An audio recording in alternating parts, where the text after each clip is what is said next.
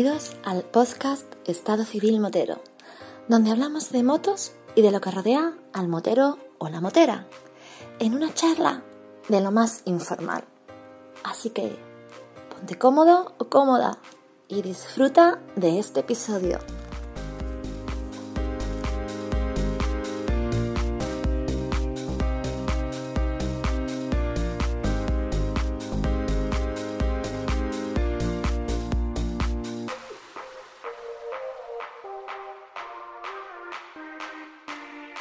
Pasa, chaval? ¿Qué pasa, Lampi? Aquí, mira que yo te dije que jamás iba a volver a tu programa y creo que es la tercera o cuarta vez que voy. Creo, creo que además estaba el testigo, Oscar, que, dijiste de que no ibas a volver más a este programa.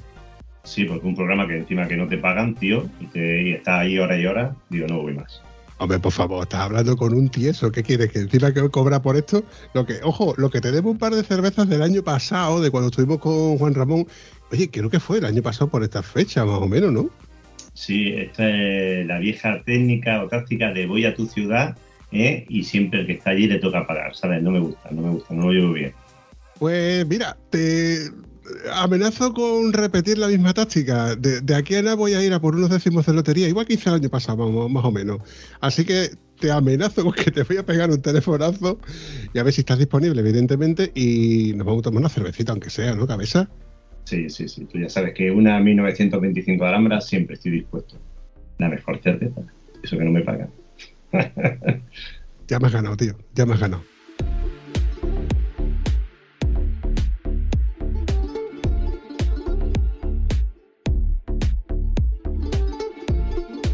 Oye, para quien no sepa quién es Mario Montoro y haciendo así un pequeño resumen, mm, ¿quién es Mario Montoro o cómo es Mario Montoro en la parte motera? Porque yo sé que además de la parte motera, tú eres escritor. Bueno, pues Mario Montoro es una persona que, por esas circunstancias de la vida, eh, su padre dijo, eres, como dice, aprendí de todo, carpintero de nada, todo me aburría, todo me salía, hasta que un día me montó encima de una moto y, ese día supe que eh, eso es lo que quería hacer, ¿no?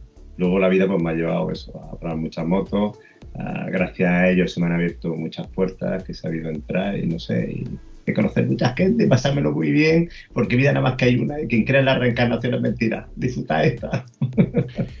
Pero, pero la parte la parte guapa es en la que cuento yo que Mario Montoro, un tío con una moto antigua por en medio del desierto, con las veteranas off-road. ¿Cómo empieza eso, tío? Mm, bueno, pues empieza desde la convicción. Le pido, pido respeto a todos aquellos que tengan motos modernas, que, con una moto antigua se disfruta mucho más. Y entonces, como las mías, las que me han gustado, siempre han sido antiguas, pues nada, eso, digo, pues, es lo que tengo, vamos a darle caña, ¿no? Y ahí nos pusimos con una buena respuesta, sí, sí. Yo, conociéndote como te conozco, yo estoy seguro de que eso empezó una conversación típico tipo colega, que se juntan tres y el, no hay huevo, que no hay huevo, sujétame el cubata, cabeza. Mm, bueno, pues no fue, fíjate lo que son las cosas. Eh, eh, Google, no, como, eh, no sé, Google o no sé qué cosas super guay, dicen que se creó en un, en un, garaje, ¿no? Y esto fue, nunca, desayunando, ¿no? Y entonces es verdad que tengo un buen amigo que siempre estaba Mario, vamos a hacer algo, vamos a hacer algo. Ya creo dos o tres años detrás mía para hacer algo. Decía, tío, es que yo soy un, perro, no me gusta implicarme, pues me implico, e intento hacerlo bien y como me conozco, hasta que un día después dijo, oye, ¿qué te parece? Pues a mí me gustaría hacer una prueba con motos antiguas del año tal, con este formato, tal, tal. Estábamos tres, uno se bajó, me dijo, mira, yo no lo veo y, esta persona tiró para adelante. Oye, pues fue mi sorpresa cuando, bueno, me di cuenta que había mucho más gente como yo en el mundo dispuesto a seguir las veteranas allí donde fueran, sí, sí.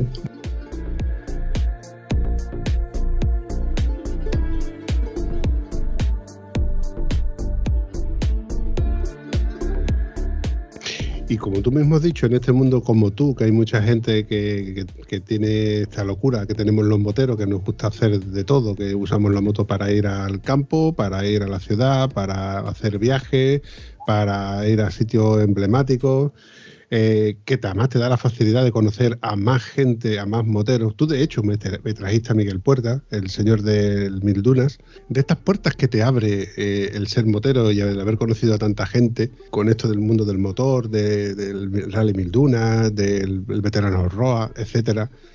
tú mismo me, pasaste los teléfonos de ciertas personas que eran afines a, este, a este podcast, ¿no? Donde tú me dijiste, oye, Pampi, pues Fonito de tal creo que es una persona válida para traerla al podcast de Estado Civil Motero. Como por ejemplo. Bueno, pues por ejemplo, Artur Aragonés, que bueno, fíjate lo que son las cosas, personalmente no nos conocemos, pero sí que a lo largo de estos años hemos tenido una trayectoria telefónica y es de estas personas que conecta rápidamente a estas personas que sin conocerlas físicamente dices, tío, este es de otra pasta, este respira lo que nos gusta y, sobre todo se intuye eh, que es buena gente, porque al final a mí eso es lo que me gusta, ¿no? Independientemente que sea motero, tal, buena gente, y luego siempre pienso, digo, tío, encima es alguien que se pueda aprender, porque a mí me gusta aprender de la gente. Oye, y cuando tiene una trayectoria infinitamente mejor que tú, pues mejor. Entonces yo me acuerdo que una de las cosas que, dije, tío, tenemos que llegarlo porque estoy seguro que tu público va a saber apreciar que lleve una persona con muchas cosas que contar y muchas historias. Y, bueno, creo que debería, que debería estar ahí, sí, sí. Sí, sí, sí. Y así fue como me pasaste el contacto, yo me puse en contacto con Artur y, bueno, una cosa lleva a otra y buenas noches Artur, ¿qué tal? ¿Cómo andamos? Pues oye, aquí estoy. Eh, gracias a Mario. es así, la vida te lleva por unos caminos desconocidos, pero que al final ves muy claro, como ha dicho él, que hay una conexión.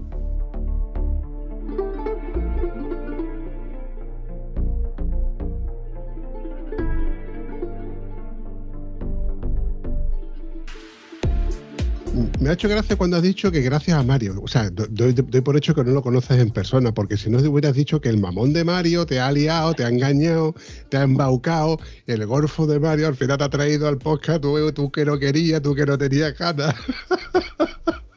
No, no, no, pero bromas aparte, bromas aparte, estoy seguro de que tenéis, tenéis una buena complicidad. No te lo creas. O sea, a mí no me conoces. Yo he hecho cinco años un programa de radio a pelo de una hora y voy a, empezar mis mil historias, que, que, no está, con esta hora que tenemos no va a haber suficiente, pero te voy a explicar la anécdota de mi programa de radio. Yo siempre voy liado, en mi vida, el día a día voy liado.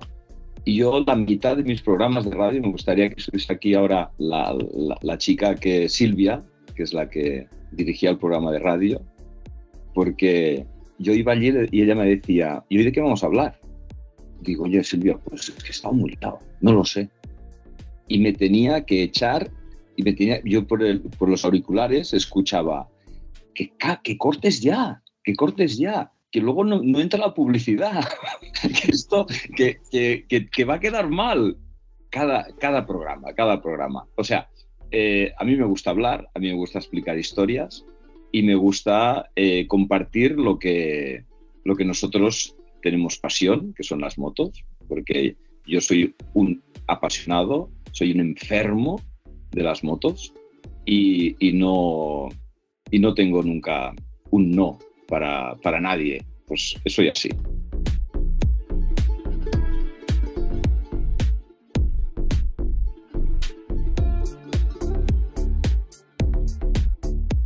Suelo hacer en todo y cada uno de los episodios, al principio os cuento un poco cómo funciona la dinámica del podcast y sí, y, tú eres testigo, vamos, de que yo he dicho de que no suelo documentarme sobre ninguno de los contertulios. Es más, cuando tú me has dicho de que has hecho radio, me ha sorprendido porque digo, coño, al final voy a, voy a, va a resultar de que voy a hablar con un profesional de esto.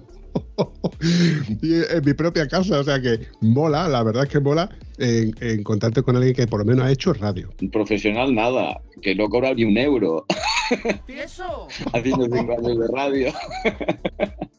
pero, pero la liada es esta, ¿no? O sea, la liada es eh, tú eh, tienes una trayectoria, a ti te gusta esto y fui yo que me enredé de ir a las entrevistas de, explicando mis, mis aventuras y mis carreras en la radio de Tarragona, porque yo soy de Tarragona, y, en la radio, la municipal, la que no hay un euro, y yo mismo me lié y le dije, pues, pues yo, a mí me gustaría hacer un programa de radio y traer a mis amigos, que si ahora lo estuviera haciendo, pues claro, eso era el toma y daca, o sea, estabais ahí los dos la semana que viene ahí en la radio seguro, ¿no? Y, y, era lo que, lo que me motivaba pues cada semana a improvisar, porque al final, eh, como tú también has dicho, es una conversación de amigos y yo llamaba a mis amigos y hacíamos un programa de radio, así tal cual. Bueno, pues agradezco a Radio Tarragona que haya eliminado ese programa para quitarnos la obligación de ir a hablar en directo. Gracias. Eh. Qué joder puta. Eres un poco cabrón. Porque, no, pero además, además te lo digo de verdad, es que yo no te, iba ni a avisar. O sea, directamente te llamaba. Yo ya sé, por las veces que hemos hablado, que han sido bastantes, que tú estás disponible por las tardes y, mi programa era de, de, cuatro y media a cinco y media de la tarde. O sea, te pillaba seguro. No, no, ya, os digo yo vosotros que conmigo no contéis. De 4 a 5 es la hora de la siesta y aquí en el sur la siesta se respeta. Eso es así, compadre. Eso sigue siendo así. Yo lo que también me preocupa es que no llegamos ni 5 minutos de programa y ya me ha dicho eres un poco cabrón. No quiero imaginar una hora después. ¿eh? Pongo en contacto con mi abogado porque esto ya los insultos tan pronto no llevan a nada bueno, ¿eh? Bueno, pero aquí, aquí a mí me han dicho que hay un guion y esto va así, tal cual. O sea, o sea que no hay guion y que sigamos para adelante con lo que venga. Entonces, pues, oye, eh, free to free, vamos a meterle a tope.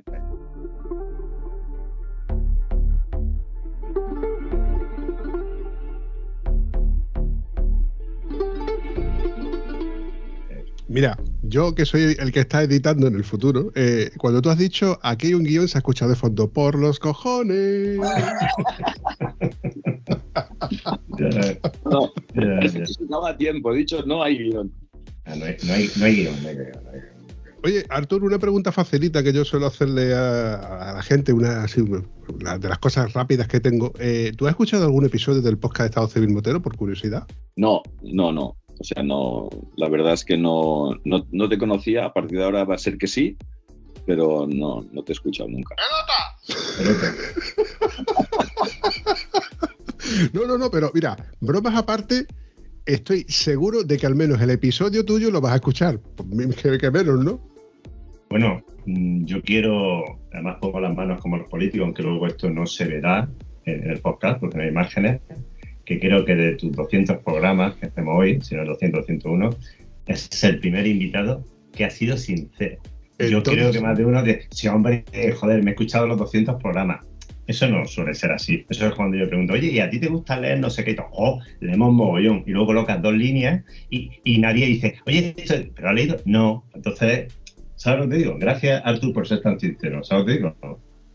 Yo estoy rodeado de cabrones hijos de puta y, amigos míos y no por ese orden precisamente, porque precisamente son mis amigos los que pasan por el podcast de Estado Civil Motero y no escuchan sus propios episodios. Oscar, nuestro buen amigo Oscar, que ya ha pasado varias veces por los episodios del podcast de Estado Motero Civil, como él dice, ¿no? que, que tras busca las palabras, no escucha sus propios episodios. Digo, macho, con el cariño, con el tiempo, con el mismo que yo le pongo, escuchándote a ti, que te he visto, que te pongo, que te pongo, que te pongo y resulta que tú no escuchas tu episodio y dices, Bambi, es que no tengo tiempo. Vale, macho, no tienes tiempo. Pero bueno, algún día los escucharás porque eso es lo bueno del podcast, que están ahí.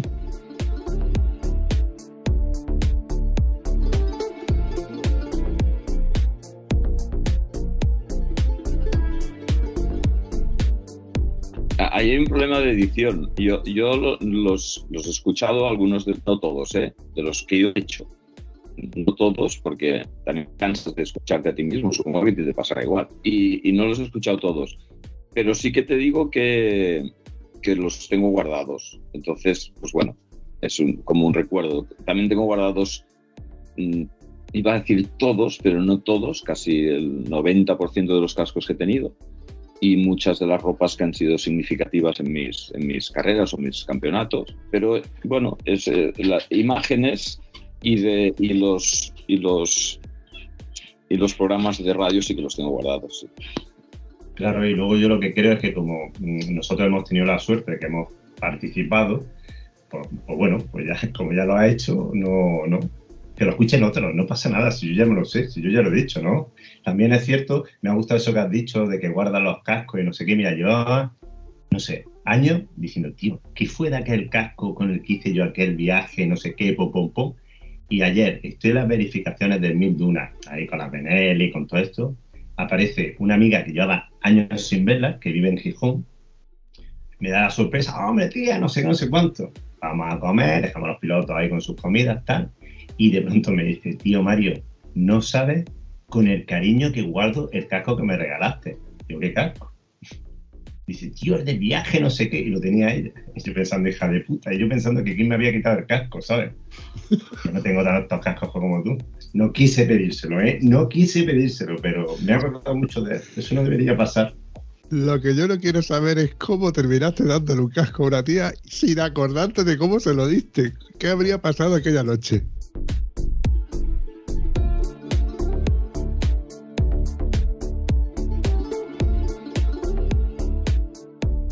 Bueno, pues fue un festival muy guapo que me invitaron con el rollo de libro a trompicones por África. Mm, Gente a escuchar mi charla fue muy poca, pero luego lo bueno del festival, tío, es que estaba Loquillo y los rebeldes. Nos pegamos una fiesta, imagínate, allí no había manera de echarnos, ¿sabes? Después de los conciertos. Pero ya está, bueno, vamos a lo importante. No, no, Vamos, qué guapo. vamos a hablar del personaje este que tenemos, que nos cuente los millones de Dakares que ha hecho, todas las fantásticas pruebas que organiza y lo que tiene en mente en, en África, que es eh, clásica, como todo antiguas, que es lo que a mí me, me atrae, me sedujo, eh, me arrebató hacia sus brazos y a sus pelos.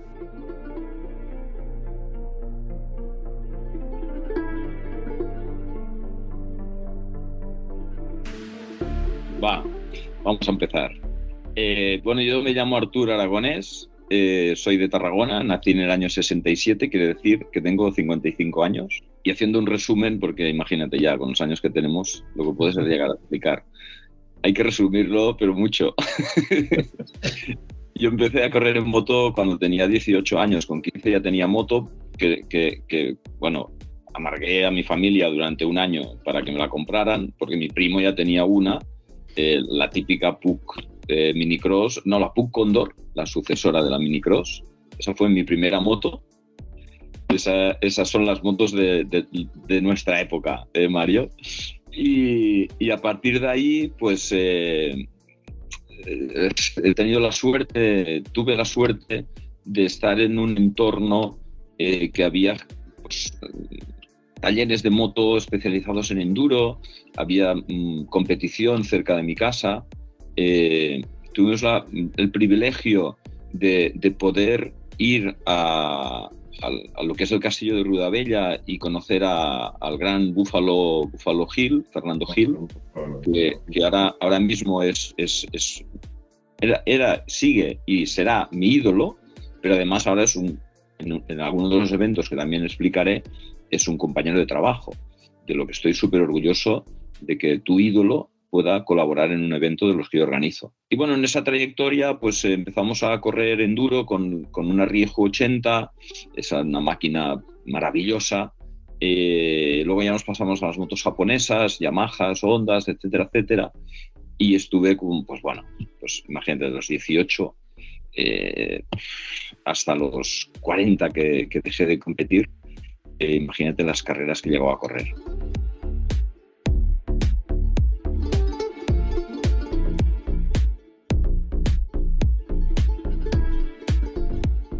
Por suerte me dediqué mu- muchísimo a ello, entrenaba muchísimo, eh, tuve la suerte de tener siempre ayudas, colaboraciones en talleres, ropas, motoclubs, licencias. Me gastaba todo el dinero que ganaba en las motos, eso no hay, que, ni que dudarlo. Y mis novias, mi, mujer, y, la que ahora es mi exmujer y la mujer con la que estoy ahora, siempre me lo han consentido, porque siempre he pensado que si tú puedes permitirte el, hacer un, un- Bueno, eso ya sabemos que vale dinero, ¿no? Y bastante dinero competir en moto he tenido la suerte de poder permitírmelo y poder estar pues con la casa pues bueno con una cierta normalidad sin, sin liarla. Y, y he llegado pues a hacer todos los pasos de lo que estoy muy orgulloso que es de haber corrido enduro y motocross cuando era muy joven de haber hecho campeonatos de España de enduro y ganar uno en, en el año 2000 gané un campeonato de España de enduro. Luego en el 2003 empecé a hacer el- mi primer ride eh, con la experiencia del enduro pues más o menos se me daba bien y, me quedé ahí en los rides y a partir de los rides pues bueno competí en seis bajas hice algún mundial de, bajas estando en Qatar, en Sudamérica, etcétera. Y, a partir del 2003, eh, pues con patrocinio y con una bonanza económica y con una empresa que me funcionaba muy bien, pagarme y ir al primer Dakar en, en el 2003, que eso fue pues la explosión, ¿no? Eso fue Dakar, la palabra, palabra mágica.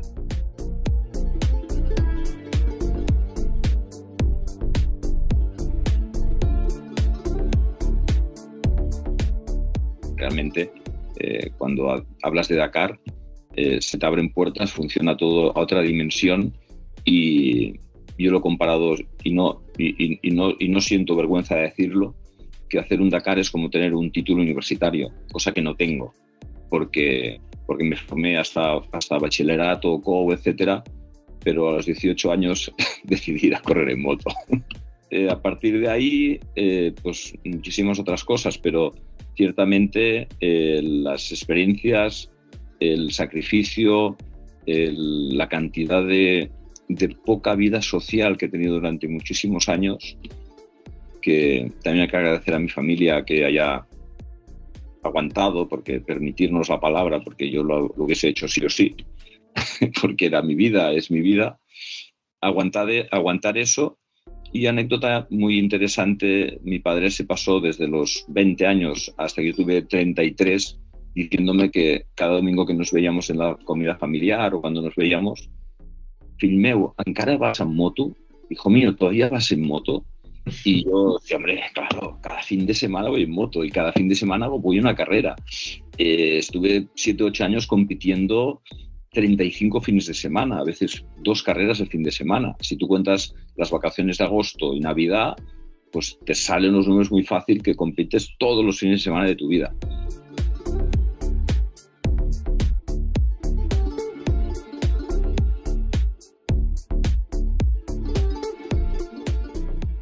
Pero claro, luego vino el Dakar, eh, tuvimos patrocinio, estábamos en un hotel, aquí el Termas Montbrió, que, hizo un súper eh, spa eh, con, con, aguas termales, un- una instalación increíble. Y hicimos la presentación de, de mi Dakar allí en ese espacio, con una cena con 200 personas, con, con todos los patrocinadores, bueno, los políticos también estaban, pero bueno, como si no hubiesen venido, me da igual. pero hay que decir que alguno de ellos sí que vale la pena, tampoco vamos a ponerlos a todos en el mismo saco. Y a partir de aquel día mi padre fue el fan número uno, porque en- él y yo y muchos de mi entorno entendieron que a partir de todos esos sacrificios de esos tantísimos años, pues quizás sí que habrían valido la pena. Y esa sería pues la primera etapa hasta, hasta el Dakar.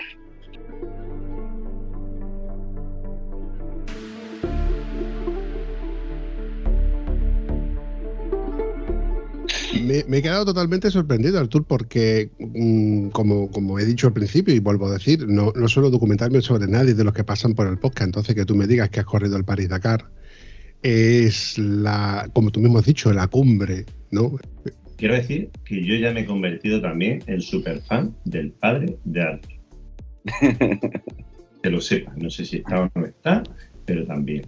Eso tiene mucho mérito, ¿eh? Eso es, es una persona constante. Claro, de gasta le viene al galgo, ¿no? Ahí su hijo, chin, chin, chin, chin, con las motos. El que sigue, la consigue. Artur, pues entonces retiro lo dicho antes, entonces no hay que comerte los huevos, tío, que comérselos a tu padre. A ver, Sí, sí. Mi padre, y si no mi come padre eso, ya- echarle sal.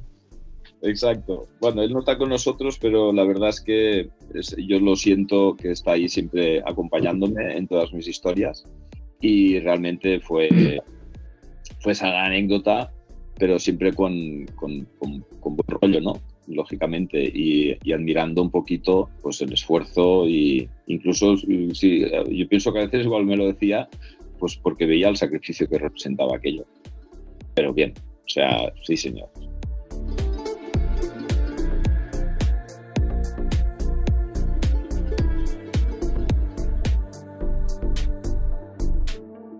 Da la casualidad, Artur, de que este fin de semana se ha corrido el, el- el Nacional de Rallys el previo al Dakar se ha corrido en Andalucía, el sábado se ha corrido en Huelva y el domingo se ha corrido en Cádiz.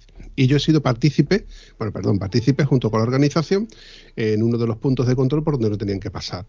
He aprovechado y me he llevado la artillería, como quien dice, y he sacado, le he quitado polvo la cámara de fotos buena para hacerle fotos. ¿Qué es lo que pasa? Que cuando empiezas a hacerle fotos a todas las motos, en modo ráfaga, van tan rápido que es que no salen las fotos, tío, van follados. Es que es impresionante verlos pasar y no te dar tiempo a girarte, por, mucho que te quieras girar, de la velocidad que van. Y ni siquiera con mi cámara, que es una cámara antigua, pero cámara reflex buena, no era capaz de pillarlos en condiciones.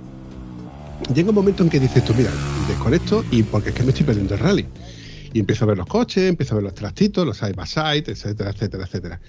Y es impresionante cómo se me ponen los pelos de, punta cuando ves pasar esos bichos a la velocidad a la que van, porque además estuvimos en un sitio donde tienen que pasar por un poblado donde se escuchaba de lejos, te estoy hablando de a kilómetros, a un kilómetro tú escuchabas el sentinel pitándoles para que pasaran despacio en la zona del poblado. Y una vez que salen del, poblado, tú escuchas aquello acelerar y se te ponen los pelos de punta.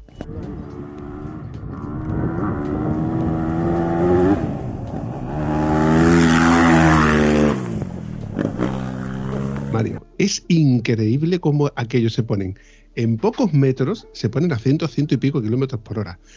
Es lo que yo vengo a referirme cuando veo a estos tíos corriendo en la tele, que digo con que estos tíos han hecho de otra pasta, porque la capacidad que tienen de conducir, mirar el rockbook, esquivar a los tíos que están con la cámara de foto como yo, eh, etcétera, es increíble, tío. De hecho, de ahí nace mi admiración, por ejemplo, por Arthur, con su múltiple Dakar, porque mira, hace el 2019 yo conseguí engañar a una eh, clínica dental de Granada para hacer en Mil Dunas. En principio yo iba por una inscripción para mí y saqué la de Manolito Maguire, mi compañero de aventura. El único requisito es que teníamos que repartir mil cepillos de dientes en la prueba, ¿no? Imagínate todo el cachondeo de los participantes. Pues dijimos que además de competir tenemos que repartir cepillos de dientes. Pero bueno, eso es indiferente. A mí lo que me gustaba era que cuando Manolo y yo íbamos en nuestras veteranas, claro, esas motos no pueden coger las velocidades, por ejemplo, un Joan Pedrero, de pronto mirábamos así por el espejo y decíamos, hostia, por ahí viene uno de los buenos, ¿no? Nos hacía pipi y en la que hacíamos así y volvíamos a, fijarnos en el roadbook, ya estaba en la quinta montaña a 3.500 kilómetros de donde nosotros había quitado, pero en un segundo, ¿sabes? Era como el correcamino, esto. Por eso, ¿eh? Y además eso, todos los que habéis hecho eh, el Dakar, eh, eso, tío, yo, vamos, yo alucinaba, le decía Manolo, ya me dirás cómo se hace esto. Porque si es complicado mirar el robot y no sé qué, que te piten y de pronto hagas así, pum, y vuelva a esto y ya esté el tío ahí, pero ya te digo, 3.500 kilómetros, ¿sabes? En la quinta montaña. Bueno, yo, yo he tenido la suerte, el privilegio y el honor de hacer cinco Dakars en moto y el año pasado, no me lo tengáis en cuenta, he hecho un Dakar en coche clásico, con un Lada. que también fue una experiencia eh, interesante, lo que pasa es que se rompió el coche y no pudimos acabar. No, no, no aguantó el tipo, ¿no? Digamos que no aguantó el tipo. Bueno, eh, eso eh, es que, claro, las carreras son complicadas y el, piloto, que es, un, que es un amigo de aquí de Tarragona, que, bueno, que es el primer Dakar que hizo, porque si en moto vale dinero, en coche ya ni os, ni os cuento. Yo, lo intenté después de, de acabar en moto, pero es inviable, ¿no? O sea, necesitas tantísimo dinero que no te puedes ni plantear ni encontrarlo siquiera.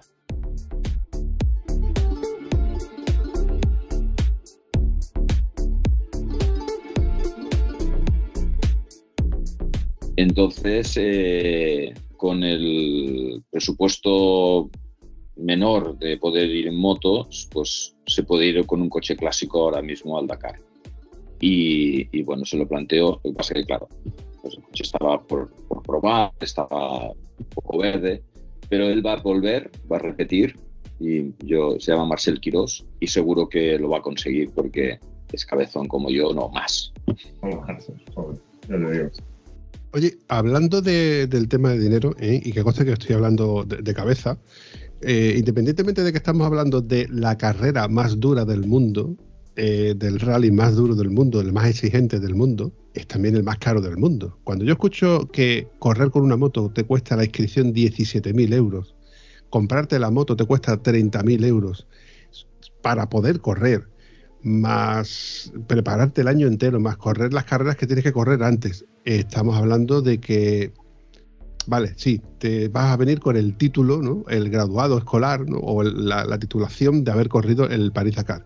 Pero es que durante años antes, no el año antes, sino años antes, tienes que tener una preparación física, psíquica, económica y ya no hablemos del tema sentimental, porque como tú mismo has dicho, tu pareja, tu familia, tu padre, etcétera, eh, tienen que estar también uniéndote, uniéndose a ti, poniendo, poniendo el hombro.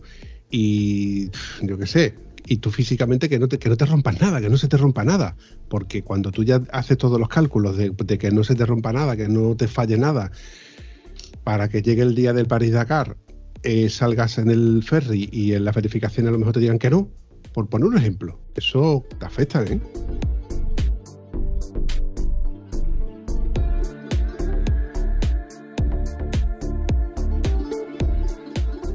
Bueno, es que es el problema principal del Dakar es que te lo juegas todo a una sola carta. O sea, el, el tema económico es, es, superlativo. O sea, si tú quieres prepararte bien y tener las motos que necesitas antes, durante y, y después, porque claro, cuando, cuando acabas hay que rehacer todo o volver a empezar. Yo recuerdo a la vuelta de 100.000 euros al año. Entonces eso es, es infumable, o sea, eso no, no, no está al alcance del 99,9% de la población. Entonces, eh, hay muchas circunstancias que, que, yo he tenido la suerte de que hayan, se hayan alineado los astros para que eso pasara y cuando yo empecé eh, tampoco yo te podía, tú me preguntaras entonces, si ahora hacemos una entrevista en 2003, en febrero, después del primer Dakar, que tuve la suerte de acabar, porque eso también es importante, si no lo más importante, acabar. Eh, yo no te digo en aquel momento que iba a hacer cinco, ni de coña, ni seis, ni tres, ni nada. Dos sí, porque lo te tenía claro que, que quería mejorar porque el primer Dakar fui con una, con una BMW, con una moto que eran las versiones de Richard Say, que, que, BMW ganó el año 2000 o 2001. Nosotros tuvimos esas motos en el 2002, que ya fueron unos amigos, eh, mi gran amigo Jordi Steve de Rodi y, y, Sam Soler, que ahora es uno de mis colaboradores también en las Eutiches. Y, y con esas motos eh, podíamos eh, optar a hacerlo muy bien, teníamos buenos mecánicos y aunque no era una KTM de las punteras, era una moto fiable. Oye, a, título de cuñado, ¿eh? que, esto es una conversación de barra de bar. Yo recuerdo haber visto esas 450 en, en el concesionario, preciosa, a mí me, enamoraron esas motos y yo veía que eran motos muy competitivas, eran motos, motos que estaban hechas para correr, para hacer enduro, para, para bueno, eran unas motos horrorosas así, pura y dura. ¿Cuál crees que fue el fracaso por el cual dejaron de, de, fabricarse y dejaron de venderse esas motos? Bueno, las motos que tú hablas son las BMWs 4,5 que fueron cuando BMW compró Husqvarna. Yo te hablo de motos anteriores porque eran motos 650. Claro, 650, exacto. Mario lo conoce bien porque como él es de veteranas. Oh, ¿cómo ha sonado eso? Oye, oye, es que conforme estabas diciendo lo de la 450, yo he dejado, he dejado de Pero ¿sabes? era 650, eso tengo que decirlo. Digo, a ver, que hable el experto, a ver pero, si iba a hablar yo y iba a meter la pata, pero. Os dais cuenta que tenéis que corregirme, que yo muchas veces meto la pata, que hay cosas que me las sé fotográficamente, pero otras que se me van. Y es que como esa moto me llamó tanto la atención y yo sé que corrió algún Dakar y después des desaparecieron.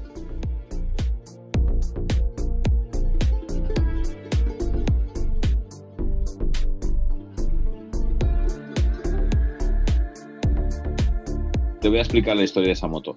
Eh, en las, las BMWs que, que, con las que corrí yo el Dakar eran BMWs F650 Dakar. Eran unas motos que por la calle todavía circulan. Sí. Lo que ocurre que, claro, eh, Turatec, que es el fabricante archiconocido de, de complementos para BMW, exclusivamente para BMW, eh, ya trabajó con el equipo oficial BMW, lógicamente, para hacer las motos que ganaron el Dakar con Richard Say, con, con Oscar Gallardo, que hizo un segundo puesto con esta moto, y, y eran unas motos eh, muy fiables, pero ni potentes como las KTMs, ni ágiles, ni tan li- livianas de peso como las KTMs. Pero KTM venía de, de romper muchas motos, de, de no ser una, una mecánica fiable, y, y BMW sí lo era. Y, eh, y nosotros pues teníamos un, un- que lo tengo todavía, un Moto 2, un concesionario BMW de, de- de Lleida, que, que es un súper amigo y un viajero, eh, Luis Oromí, que, que apostó por esta moto y la estuvimos nosotros llevando. A partir de allí, BMW, lógicamente, es, la marca número uno en, en venta de, motos en el, en el sector, en este, en este sector de mototrail. No hace falta explicar nada de las, de las GS, pero hubo un momento en que también quiso eh, entrar en el mundo del enduro, pero lo hizo mal. O sea, se equivocó porque hicieron, eh, compraron, una, compraron el- la marca Husqvarna, la marca Husqvarna que era propiedad de KTM, que es una marca consolidada y es una marca mm, de unas prestaciones espectaculares.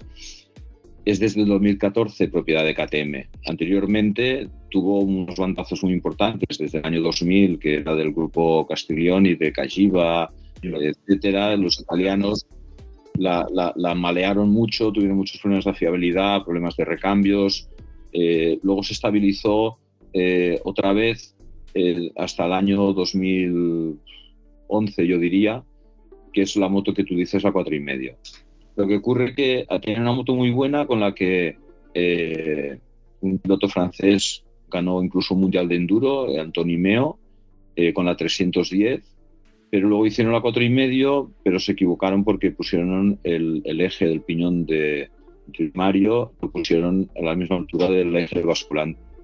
Y la moto era muy larga y yo tuve la, bueno, tuve la, posibilidad de probarla mucho porque un buen amigo, Alex Busquets, que era concesionario en ese momento de BMW y Husqvarna, y era una moto muy buena para hacer rallies, pero muy mala para hacer enduro.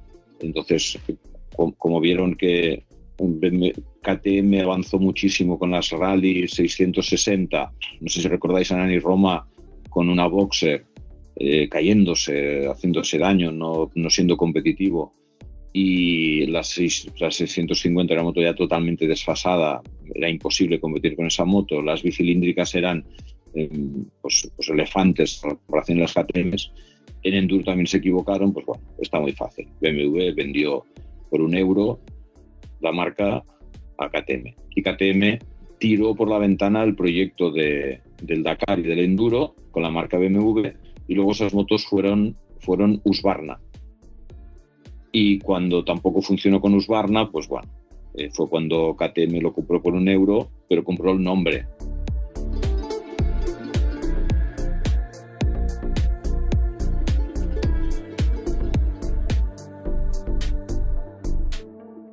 Es un poco raro y difícil de explicar, pero las motos Husqvarna físicamente no existen ya, o sea, ahora son Zoom, eso es otra historia, pero solo existe el nombre y las Husqvarna son KTM, igual que Gas Gas. O sea, las Gas ahora son Riejus y la marca Gas Gas, Husqvarna y KTM es la misma moto con algunos cambios por no hacer un monopolio de marcas de frenos, de, de sus- suspensiones, no, de cuatro tonterías para no ser la misma moto, pero son la misma moto. Sí, de hecho, eh, hace poco estuvimos hablando yo y, mi amigo Gonzalo, el cual es un erudito, es, es- es- es este típico este típico amigo con el que empieza a hablarte de datos técnicos, de cosas que tiene de cabeza, porque la verdad es que eh, es la saplencia. en- en- vamos, hace monólogos perfe- perfectamente. Estuvimos en una acampada donde éramos nueve y solamente estaba él hablando, los demás estábamos escuchándole. Eh, eh, eh, un encanto. Y hablábamos precisamente de eso, de lo que era la nueva Husqvarna, la Nude, la Nude, 6 la Nude 901 que se llama, El 901. y la KTM 890 Enduro o no, 890 Rally, ¿no? Creo que era. Era la misma moto, pero, o sea, con la misma, con la misma moto y el mismo motor, han hecho dos motos totalmente diferentes, una en versión trail y otra es la versión mm, off-road puro y duro. Lo cierto es que son motos que, claro, me, llamaba la atención cuando decía, no, de la KTM, pero yo decía, fui yo, es que la KTM es fea, pues es el depósito ese ahí abajo, dice, coño, pues la Warner también lo tiene. Ya, la Warner no tiene el depósito, lo tiene arriba, dice, no, no, no, lo que tú ves pintado de gris, que parece el cubre Carter, ese es el depósito. Hostia, pues acá no varían al cuento. Pues los dos salen de la misma fábrica, solo que uno tienen con una, unos diseños y otro tienen otros diseños. Claro, claro. Eh, o sea, la Norden es la Husqvarna, eh, que es la 901, y la KTM es la ahora 890, eh, la que sería equivalente, un poco con más prestaciones que la Norden, porque tiene suspensiones mejores, sería, sería la, la 890 Adventure R, eh, que no la Rally, que es otra moto que vale un 25.000 euros y no es otra de otra película. Pero sí, claro, es la misma moto. Pasa que lo hacen muy bien y, comercializan cada concesionario una marca, unas negras, otras mm, sobria, las bandas sobria y negra, y KTM es flamante y naranja y juvenil, y lo venden todo. Yo por eso invito a la gente siempre a que compre motos veteranas, porque así si se compra una Yamaha será una Yamaha, si se compra una Honda será una Honda, si se compra una Suzuki será una Suzuki. Con motores diferentes, depósitos diferentes, hasta ruedas diferentes. Porque ya está bien de la, la distracción. Hombre, ya está bien. Los indignados. Los indignaditos. Ahí me ha tocado la fibra. Indignaditito. Ya está bien. que me perdonen las marcas, pero como a mí no me van a patrocinar, no hay problema. Es que nos engañan, nos engañan totalmente.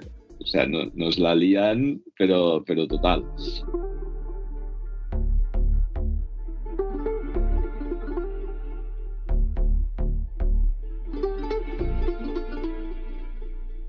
Y, y todo y con eso, todo cada vez es, eh, es, es lo mismo, más caro y, y con menos, digamos, variedad. Pero bueno, todo y con eso, el, el tema del, del trail que viene derivado de la, de la super eh, promoción del Dakar, que es, eh, a nivel mu- mundial eso lo conoce todo el mundo, eh, está haciendo que ahora mismo todas las marcas, incluso Ducati, eh, Sí, sí. Triumph, eh, marcas que hasta hace cuatro días era, vaya, no veíamos claro que tuvieran que fabricar una moto de trail off-road, 100% off-road, lo están haciendo. Entonces, pues Mario lo, dice muy bien, las Yamahas son Yamahas, eh, las Teneres están triunfando muchísimo, eh, Honda está ahora sacando también una moto, eh, KTM, ya hemos hablado, KTM Husqvarna, eh, Triumph también tiene una buena moto, y la que ahora está funcionando y que también tendrá, tendrá su público y va a ser un, yo creo que una revelación y- o, o unas superventas, será la Ducati Desert, la, esta 990, que, que es una moto ágil, que pesa poco, estéticamente es muy atractiva, recuerda las cachivas del Dakar, de, esa, e- de la época gloriosa, y Mario nos va a explicar, porque dice que ha tenido dos. No, yo te, a ver, no, del Dakar, una se me escapó en Málaga, una que estaba preparado con un piloto y cuando fui a por ella ya la habían vendido al concesionario. Digo, cabronazo, y me hace bajar con mi padre, intentar venderla, que yo ya tenía una edición especial para comprar esta. No, es que ha venido el tío con el dinero, vamos, jamás. Pues yo soñaba con los dos depósitos suplementarios. Me decía mi padre, pero si te acabo de comprar esta, la 711, que venían con la placa de, de plata, Eri Orioli, y yo, papá, la moto mis sueños, por fin la tengo, no sé qué. A los dos días me entero que hay una rally, me voy a por ella, tío, guárdamela, y cuando aquello fue una desilusión, ¿sabes? Que luego, tú lo sabes, ¿eh? Eso era, o sea, esa moto, ahora cuando veo la Ducati Desert, digo, eh, yo ya he tenido además la auténtica, la que se rompía, la que era un coñazo. Yo siempre he dicho que era como el que tiene la novia más guapa del mundo, pero es tonta, que me perdone, porque siempre me dejaba tirar. Siempre. Oye, Mario, vamos a hacer, nos vamos a Córcega, no sé qué, no sé cuánto. Llegaba el día. Oye, vamos a hacer un rally, no sé qué, nos íbamos a Almaría, se le iban los embragues. Y era la época que, que Ducati no funcionaba ni para eso Y de pronto llama la asistencia, no, es que si el arreglo es menos de tres días, entonces tiene que arreglarlo en el, en el concesionario de la ciudad donde se había roto la moto. Yo la Rambla, tirar la Rambla de Almería. Digo, no se preocupe, lleve la moto donde quiera, que volverá a Granada, ¿no? Y me acuerdo que en aquella época tardaron los embragues en llegar de Italia, yo que sé, cinco o seis meses, era horrible. Cuando Ducati se rompía, dejaba de funcionar, me decían en el concesionario, no, es que el regulador eléctrico viene mal de serie. Coño, pues si lo sabéis, ¿por qué lo ponéis? Tal, le ponía el regulador, se le iba otra pieza, siempre era esto. Ahora cuando lo veo me ha dado mucha alegría porque sé esa moto, ya te digo, tuve dos, porque luego se la dejé a un amigo para que me la arreglase y cuando fui a recogerla, dice, ya tienes la moto. Y le digo, tío, ¿y el sillín? No me la trajiste sin sillín. Digo, ¿cómo te voy a traer una moto sin sillín, tío? Pues yo no sé dónde está el sillín de la moto. y tuve que comprarle a un tío una Gerona para conseguir el sillín de esa moto. Y dice, le compra un sillín. Digo, tío, está hablando de esto, es un modelo especial, tío. ¿Cómo voy a conseguir un puto sillín? Y cuando la vendí, las dos motos, se la vendió a, a Jesús de Madrid, la regalé. Ahora me da rabia porque yo las vendí las dos por 2.500 euros, las dos, ¿eh? Y ahora una sola vale esto. Pero bueno, en aquella época que la tuve tenía hasta un tic de los malos ratos que me daba la moto, ¿sabes? A vosotros lo digo, entonces yo, hablaba Salme, yo tiré un oye, un, un esto. El día que vendí, que vino Jesús de Madrid a llevársela, te pido perdón por las cascaras que te vendí en aquella época, se terminó. Se terminó el tic, tío. O sea, solo espero que la gente se va a comprar la Ducati de ese tenga más suerte que yo con la Calliva, porque aquello era infumable. ¿eh? Las primeras inyecciones, que aquello se desregulaba, es que, es que era, era horrible. Eso sí, la paraba y era, pues eso, la gente, coño, como la moto de Jordi Alcarón. Digo, ya te digo, ya quisiera yo, fuera como, como la moto de Jordi Alcarón, ¿sabes? Qué guay, qué bueno. Oye, Oye, Artur, ¿y tú, tú que has conocido el antes y el después de, de- de toda esta vorágine del, trail? Porque antes eran las motos de cross, de circuito, nada más que iban motos de circuito, después se fabrican las motos de enduro, que es un derivado del trial eh, puro y duro, se convierte en el, en el enduro, se separa el trial del enduro, vale, las motos de enduro. Y ahora sacan las motos trail, las motos trail que son trail asfálticas, puesto que no son realmente puras trail. Eh, me vengo ya a referir a cuando ya desaparecen las Teneré Super Teneré, de- por ejemplo, de la época de, de- Mario, cuando corrían en el Paris Dakar. Ya empiezan a evolucionar a las GS, GS 1200, las 1150, las 1100, vale. Y ahora volvemos otra vez a querer andar un poco más por el campo. Sacamos la T7, sacamos la KTM sigue dando caña como si no costara, porque KTM siempre ha tenido ese espíritu racing. Eh, ahora sale la Desert. Bueno, y siguen saliendo motos como si no costara. Benelli también está con su 500 que quería sacar una 800. Eh, CF Moto con, también tiene un motor, creo que también KTM. Están saliendo motos de todos lados, tipo trail, pero ya no son trail asfálticas, sino son trail para meterlas por campo, o sea, para, para andar por carriles con ellas. Pero vuelve otra vez la moda de meterlos por el campo, cuando precisamente ahora está prohibido. Bueno, eh, parece un sí, realmente parece un contrasentido, pero está muy claro que la- las motos trail tuvieron su época gloriosa en los años 90, sin duda, porque todas las motos tenían, todas las marcas tenían esa moto y el, y el País Dakar era cuando estaba en, su auge. Y eso, eh, eso es así, o sea, eso es la historia real. El Dakar eh, auténtico es el de África. Los otros episodios, o sea, estar, estar lo que, lo que serían el tercer episodio de Star Wars.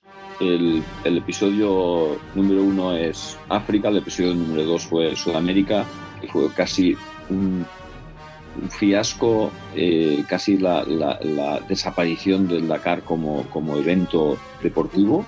Un segundo. eh, a ver, que coste que es mi particular versión de, de lo que era el, Rally París Dakar. Aquello fue un sucedáneo, pero era inevitable, era necesario, porque al no poder correr en, en África tenía que correr en algún lado. Y si se ofrecieron esos países para poder correr allí, ojo que no me parece justo, porque allí veías a tanta gente alrededor que yo creo que los pilotos tenían que esquivar a la gente grabando con sus móviles, porque te veías gente por todos lados. De hecho, hubo atropellos en esos países. Ahí incluso los, los propios pilotos eh, tuvieron una versión nueva de lo que era correr un rally pasando frío y lluvia, porque estuvieron en tantos metros de altura en sitios donde las pasaron putas, eh, tal y como lo estoy diciendo, porque se les veía pasar frío. Ahora, al volver a Arabia, tienen otra versión de rally más parecida al original, pero porque tenemos esta, esta, opción. Pero tú imagínate que mañana se va a Arabia y ya tampoco volvemos a volver a correr los países de Perú, Venezuela, etcétera. ¿Qué hacemos, tío? ¿Dónde vamos a correr? Mira, ¿sabes qué pasa? Que es muy fácil. Es una evolución de todo. Al final todo se, reinventa y se adapta a las realidades y a las necesidades del momento.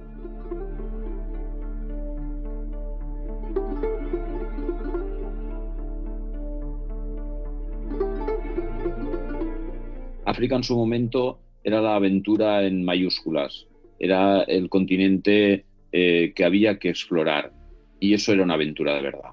Ya no te digo yo que sí que lo era, ciertamente, porque yo he hecho un Dakar atravesando Túnez, Libia, Egipto, el canal de Suez hasta Sharm el Sheikh y he estado muchísimos días, muchísimos miles de kilómetros sin ver a nadie.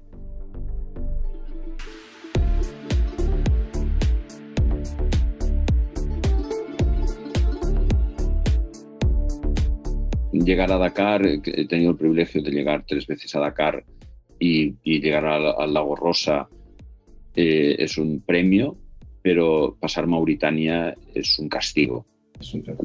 Mauritania es el país más agresivo, más feo, más monótono, mm, con la gente más, mm, voy a decir mala, pero tampoco lo sé porque yo no he hablado con ninguno mauritano, porque no, no hablo árabe, pero te apedrean, eh, la gente está enfadada, pero claro, sus condiciones de vida son muy duras, es lo que es.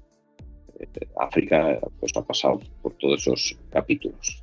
Mario, ¿querías decir algo? No, yo solamente es lo que tú dices tú como participante, pero es que es verdad, lo que te ofrece África es que, es que África no tiene parangón con ninguna, porque es que es un continente, como tú dices, tan increíble. En Mauritania, claro, eh, en formato carrera, yo sé que Artur cuando va eh, competir pasa mucho más rápido por los sitios, pero por ejemplo yo coincido en Mauritania, que me la comí entera, o sea, digo, es un país profesional de ladrones. Y eso está así, lo tienes que decir.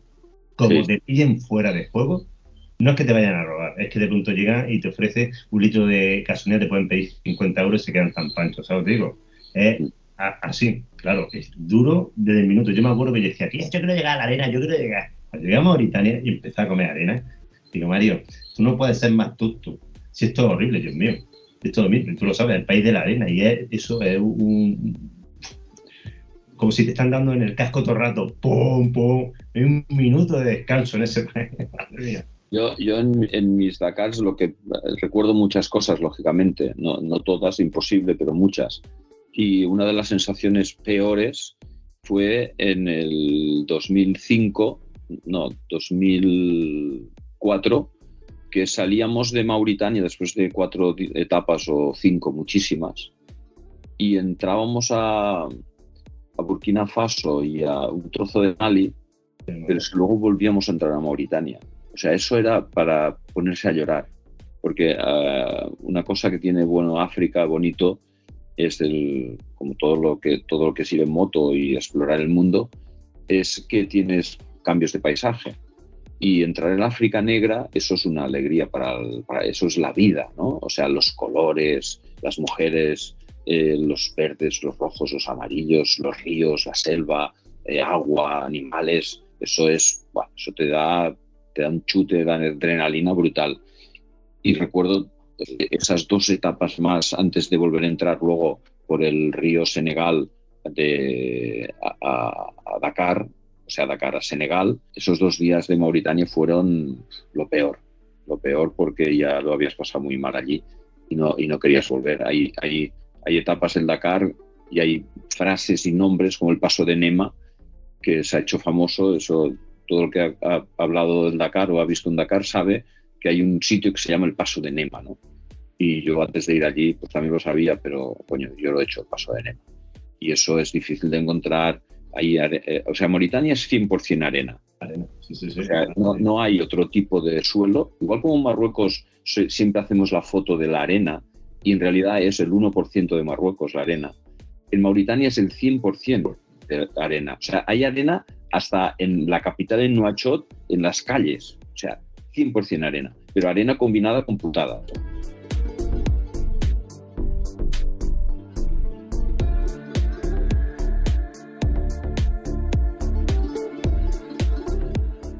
putada. arena con piedra de lava negra, con piedra de color beige, con piedra de color blanco, eh, solo arena, arena de dunas o camino de arena. Entonces comes meriendas, desayunas y cenas, arena, y, la arena es bonita, y Mario lo sabe, cuando vas a Marruecos, un, día, un día y medio. Ahí está. Yo siempre la gente cuando ve, eh, digo algo, tío, no sé qué, o por ejemplo, siempre les digo lo mismo, digo, chicos, eh, aunque lo que os diga puede parecer eh, una incongruencia, la arena es para llegar. Pegarte un paseillo, hacerte una foto, pero tío, si podéis, la gente que sabe esto, intenta evitarla, porque la arena es una putada. La arena es un enemigo, tío. Sinceramente, yo me acuerdo que cuando yo pasé por Mauritania, claro, cuando yo diseñé el viaje, una vez eso yo le decía a Manolo, que es mi compañero de guerra, Manolito, tenemos que hacer la mítica etapa dakariana de Nuachor a Atar. Sí o sí, la que sigue las vías del tren. ¿Quién no recuerda las imágenes eh, de, de, Eddie Orioli y el otro jugándose, y el, Cyril Nebo jugándose el Dakar, ¿sabes? Por allí. Yo me acuerdo que para hacer dos kilómetros y medio, claro, él con la BMW Dakar, sin preparación ninguna, y yo con la Teneré, ¿eh? para hacer dos kilómetros, creo que estamos, yo qué sé, siete, ocho horas metido en las dunas. Aquello fue un sufrimiento. Y yo decía, y decía Manolo, tío Mario, vamos a subirnos a las vías del tren, el tren este que trae el mineral desde, desde yo que sé, una mina que hay, por culo en el desierto. Decía, no, no, tío, aquí hemos venido a hacerlo después ya siete ocho horas dije, tío, por Dios, vamos a subirnos en esa, en esa vía y vamos a tirar por ahí. Es horrible, es horrible. Me pasa que, claro, la foto anda que no queda bien, ¿eh? Además, siempre aquí sí, a ti te preguntarán, Artur, cuando todas las fotos, cuando tú, supongo que la gente cuando le ponen las fotos con la arena te dirán, oh, qué guay, no sé qué. Serán las que causan más impresión. Pero vamos, yo, si puedo, lo evito. Lo que pasa que a veces, pues, oye, pues te tienes que meter por medio y, y ya está. Pero bueno, aprovechando este punto, ¿eh? y como habrá más nuevas entrevistas de alto espero, Vampi, ¿eh? fíjate todo lo que tiene. Y yo propongo que nos cuentes en qué historia estás metido actualmente.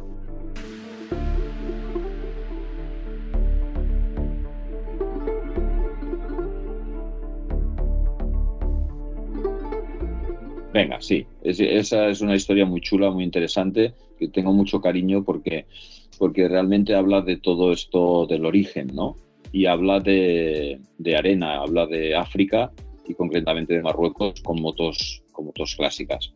Pues por circunstancias de mis eventos que organizo, yo organizo eventos de moto divididos en, dos, en dos eventos importantes, que son junto con mis viajes en, a Marruecos, eh, también hago viajes a Filipinas, a Mongolia, ahora estamos negociando Irán y, Kenia. Eh, pues uno de mis pilares de mi, de mi trabajo y de lo que yo me gano la vida son los eventos moto que yo les llamo Eutiches Book. Eh, Eutiches Book es, eh, es un evento moto que primero es la quinta edición que lo hacemos desde 2018 y desde, y desde 2020, desde la pandemia, lo hemos separado en dos eventos. Un evento de carretera que lo hacemos a la vuelta de Semana Santa, unos días, 15 días antes exactamente, y, consiste en hacer una ruta con un roadbook igual, con la misma nomenclatura y, los mismos signos que el que, se utiliza en el Dakar. Eso es un atractivo ya de por sí, interesante.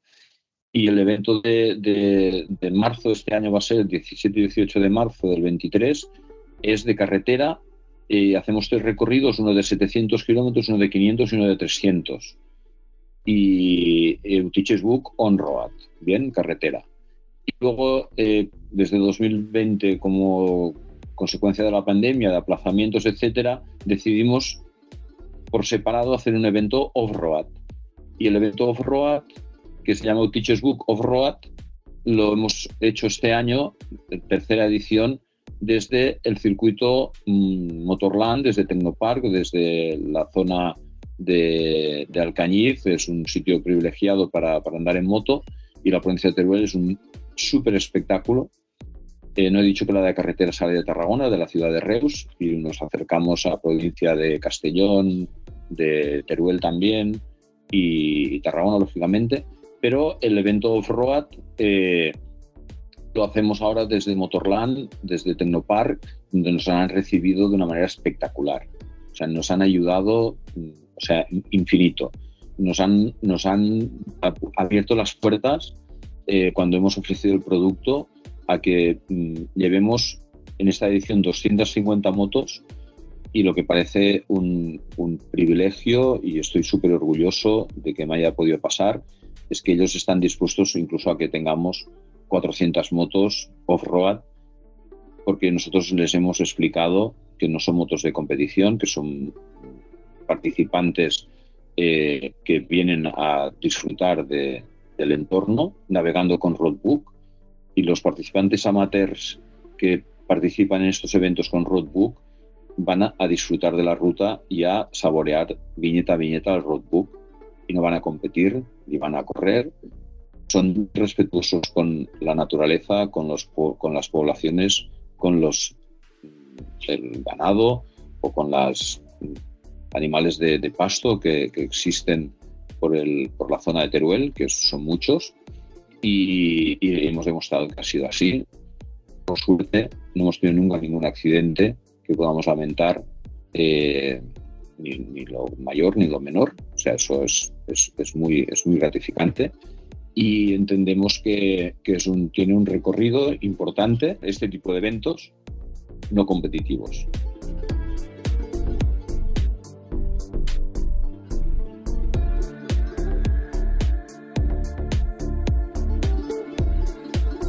Ya, poniéndole el toque de humor, yo a mí mismo, como Artur, no me quiero yo a mí en mis eventos. O sea que lo aviso para navegantes yo quiero los amateurs, yo quiero los que van a disfrutar de la moto y a disfrutar del paisaje. Dicho esto, ¿cómo son mis eventos y cuáles eventos estoy eh, realizando hasta el momento? Eh, voy a explicar el evento estrella que vamos a hacer en Marruecos, porque claro, lógicamente, eh, cuando estás haciendo algo que, realmente pues bueno, tiene una cierta notoriedad en el, en el espacio off-road, eh, me contactó una, bueno, los, propietarios son de Madrid, Quique y Sara, me contactaron desde el Rally Clásicos del Atlas. El Rally Clásicos del Atlas es un rally que se, que se organiza desde el 2010, se interrumpió la pandemia como todo, lógicamente, y, y ellos lo han adquirido recientemente y han querido ampliar lo que era un rally de coches clásicos de los 70, de los 80 y de los 90 a motos.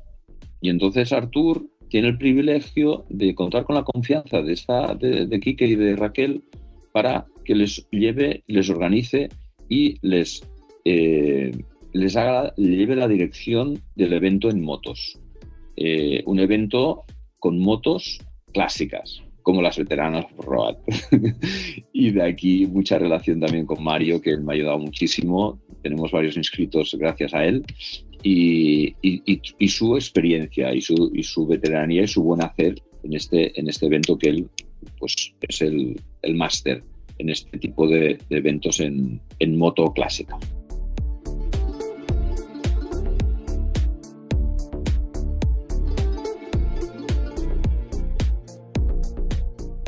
quiero invitar a, a, todos los clásicos del mundo, a todos los veteranos, que no dejéis de participar en el evento. Pero... Además es Navidad. ¿Qué tenéis algo mejor que perderos en Navidad en Marruecos? ¿eh? No dejéis de hacerlo, por favor. ¿eh? Porque os arrepentiréis.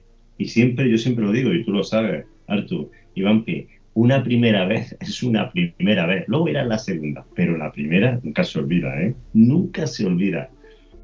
Yo quiero hacer una connotación sobre lo que estábamos comentando antes. Yo no tengo una veterana, o bueno, sí se puede decir que yo tengo una veterana Road, porque mi moto, tengo una F800 del año 2008, ya tiene sus, sus añitos, con lo cual se podría considerar que ya es una moto veterana.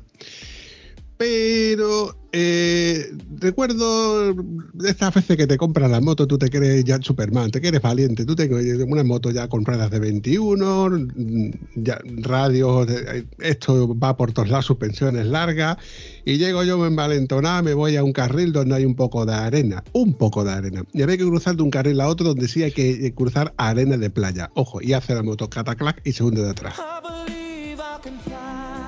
De atrás digo, esto no pasa nada, esto me, salgo yo, de, le meto primera, me bajo de ella y, le empujo, como si fuera la Pus Minicron, los cojones, cómo pesaba el bicho aquel. Ahora, ¿qué, qué, hago yo? Pues digo, pues, empiezo a empujarla, ya me pesa el casco, ya me, me, pesa la saqueta, 200 grados, digo, a tomar por culo, ¿cómo coño saco yo la moto de aquí? Que la moto se ha hundido. ¿Y qué hago? Pues lo que, lo que vi en su día.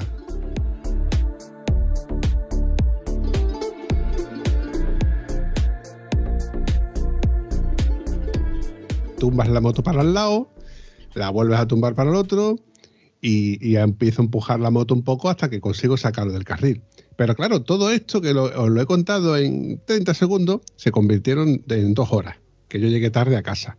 Porque yo me creí valiente en meter mi moto de 200 y pico de kilos por la arena. Cuando vosotros me decís de meter la moto por el desierto, por meterla por la car, macho, es que yo, no estoy hecho para esas cosas. Yo ya que mi experiencia que tengo con la arena no es esa. Evidentemente yo iba con unas cubiertas que eran de carretera, porque mi moto venía, moto ya no venía preparada, ni estaba hecha, ni presiones, ni el piloto estaba evidentemente a la altura. El piloto era novato me molaría, me molaría un montón poder realizar cosas de este tipo y poder evidentemente tener la experiencia de gente que lo ha hecho como vosotros, que, sois profesionales, como quien dice, en, todo esto.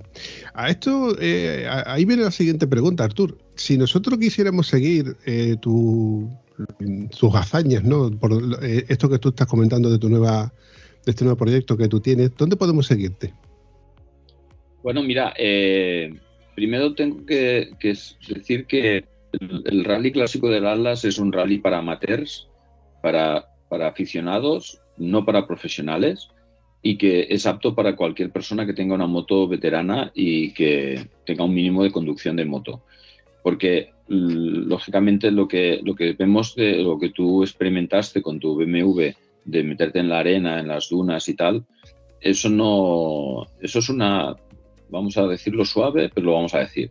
Eso es una mentira. Eso es así, compadre. Eso sigue siendo así.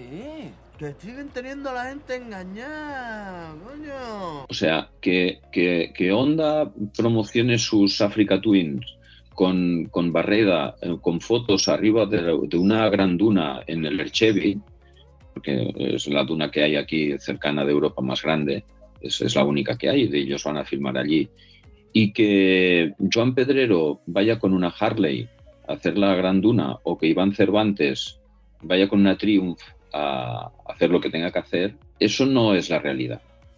O sea, eh, no hay ningún piloto profesional, por bueno que sea, que pueda hacer un Dakar de los de África con esa moto. Nadie. Ni Peter Hansel, ni Nani Roma, ni Arcarons, ni nadie. Cuando corrían el Dakar con las Cajibas Elefant con las Africa Twins no había dunas. No, no había dunas, no, nos engañemos. las dunas están ahora. La dificultad técnica está ahora porque las motos lo permiten. Cuando yo corrí los, los Dakars que corrí en África, el Dakar era muy, muy, muy mega duro. Yo he salido 250 motos y hemos acabado 63. Eso es muy duro. Yo he visto, he vivido etapas que han puesto 50 kilómetros de dunas, pero de dunas de verdad, al final de una etapa de 600 kilómetros y quedarse 50 motos allí a vivir. Pero eso ya lo hacías, eh, o sea, eso está hecho a conciencia por la organización para no entrar a Mauritania demasiada gente porque los gastos de repatriación y los campamentos y los bivacs tienen que reducir un espacio y si tú sacas a 100 motos antes de entrar a Mauritania, pues te estás sacando muchísimos problemas de encima. Y entonces la criba, eh, cuando antes no había Mm, digamos que eh, la gente iba preparada, pero sigo una época que tenías que tener currículum, pero a mí no me pidieron ningún currículum, aunque lo tenía, pero ni a mí ni a mis amigos para hacer el Dakar de África nos pedían nada. Pero sí que tenían claro que en Marruecos todo el mundo podía funcionar, pista peligrosa pero dura, fácil, poca, poca arena, pero antes de entrar en Mauritania te metían una caña y una criba que el que no estaba preparado ya se quedaba allí a vivir.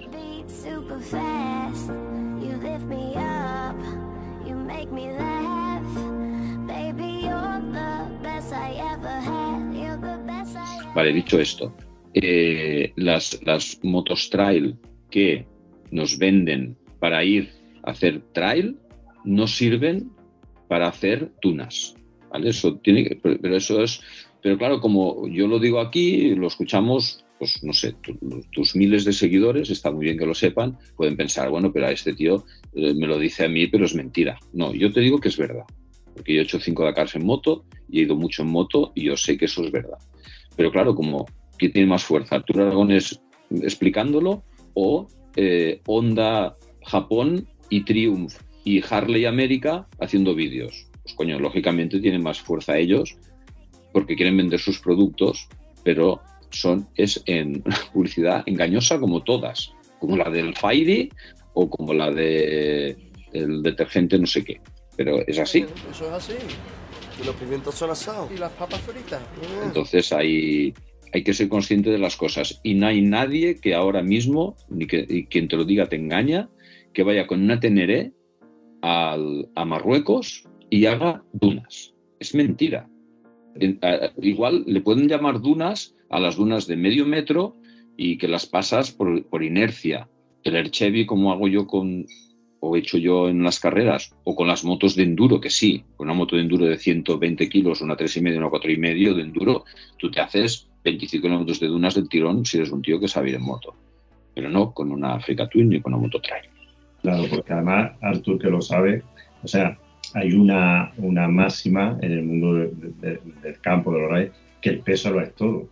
Claro. Es que, es que yo, desde que mm, levanto un palmo, y, y los que hemos andado en el campo, eh, el peso lo es todo. Y entonces, a mí una, una de las cosas que me ha sorprendido, los que llevamos tiempo en esto, cuenta que te voy a contar a ti, ¿no? Y yo flipaba porque vi la evolución y digo, Dios mío, pues si las motos son cada vez más grandes y a mí de toda la vida me han enseñado que cuando más tienen que pesar poco y tienen que ser ligeros. Y yo decía, no, no, digo, tío, yo lo siento, pero eso que tienes, eso, eso no sirve. No, no, no, pero es que yo he visto no sé qué. Luego me pasó una anécdota, eh, se pone en contacto una gente, ¿no? Eh, a raíz de que sabían que yo había estado en Maritania, no sé qué, no sé cuánto. Y entonces, oye, mira, aprovechando que vas a Madrid, podemos hablar contigo, tal. Y entonces me enseñan su viaje, estaba con Manolo, y entonces tiran un mapa, ¡wow! Y me dicen, bueno, pues no queremos llevar coche de apoyo, no sé qué, no sé cuánto, porque nosotros todo autosuficiente, me cuento una historia y yo flipando. Y literalmente cogen Mauritania y trazan una línea recta así, pero por el desierto, ¿no? Digo, ah, sí, sí, sí, sí, muerto. Entonces les digo yo, digo, mira, tú esto no te lo tomes a mal, mira. Confórmate, si ves, ves esta carretera que atraviesa Mauritania de un lado a otro, que es la principal, la R1 no sé qué, ¿eh? confórmate si la pasas. Bueno, confórmate si ves algo de arena y con tu moto te metes unos kilómetros y luego vuelves. Claro, conforme estábamos diciendo eso Manolo y yo, el tío ya mm, empezó a mirarnos con otro ojo. Al principio llegaba, oh, estos que han hecho África, que son la caña, no sé qué, ya como menudos pardillos, pringados, ¿qué hago yo aquí, no? ¿Vale? Pues nada, recogieron sus mapas, bueno, tío, un placer, un gusto. Años después nos los volvimos a encontrar, ¿sabes? Y dijeron, tío, ¿qué razón tenías? ¿Sabes? De las primeras veces que intentamos esa locura de coger esa moto, claro, encima iban súper cargados porque lo llevaban todo. Dije, tío, lo pasamos tan mal, ¿sabes? Digo, que es que no se nos volvió ni a ocurrir, ¿sabes? Atravesamos Mauritania, que no estaba mal por la carretera esa, y ya está. Por eso a mí me sorprende lo que dices. Yo, por ejemplo, en Mil Dunas, ahora que hemos estado con las verificaciones, no sé qué, no sé cuánto, ostras, he visto motos que digo, Dios mío, o sea, una Triumph 1200 o sea, imposible que empieza a pegarse, como tú dices, 25 kilómetros de duna. Es imposible. Se las pegarán. Había la gaga estas puestas preparadas por lluvias de enduro con un depósito suplementario para, para el bote, pero el resto es que, es que eso es imposible. El peso es que lo es todo, lo es todo. Lo mismo que a mí también me sorprendió el, el boom. Oye, que yo no tengo nada eh, maravillosas BMW, pero me sorprendió de pronto el boom de, de, de, todo el mundo con la GS pensando que podían coger, atravesar desiertos, atravesar, ¿sabes? Como, como que era la moto ideal para el fin de semana salir de enduro. Tío, eso es algo que sea un pilotazo, tú lo sabes, tú. A ver, siempre hay una excepción que te coge una moto, mira tú, este, el Porta con la 700 llamas a lo que hace, ¿no? Ah, no. Pero claro, ese es uno entre, entre cuánto. Entre uno, entre, entre el mundo. Pero volvemos a un, una teoría, una conspiranoia que tiene el vampi sobre lo que es la expectativa y la realidad. Y es la expectativa y la realidad que vemos a través de las redes sociales, YouTube, Instagram, etcétera, etcétera, etcétera.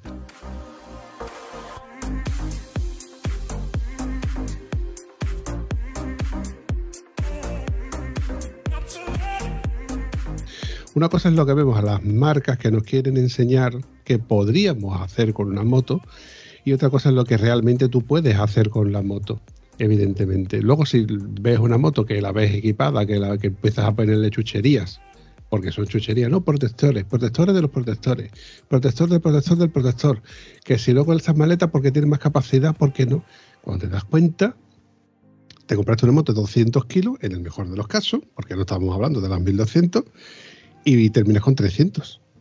Con, y sin contar, sin contar al piloto que también lleva una equipación con chaleco airbag, etcétera, etcétera, que, vamos a poner un montón de kilos. Eh, expectativa versus realidad.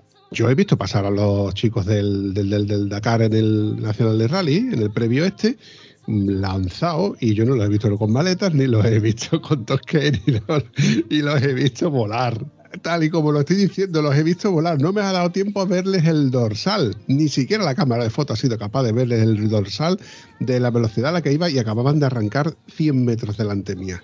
Volaban. Eso no lo puedes hacer con una GS 1200.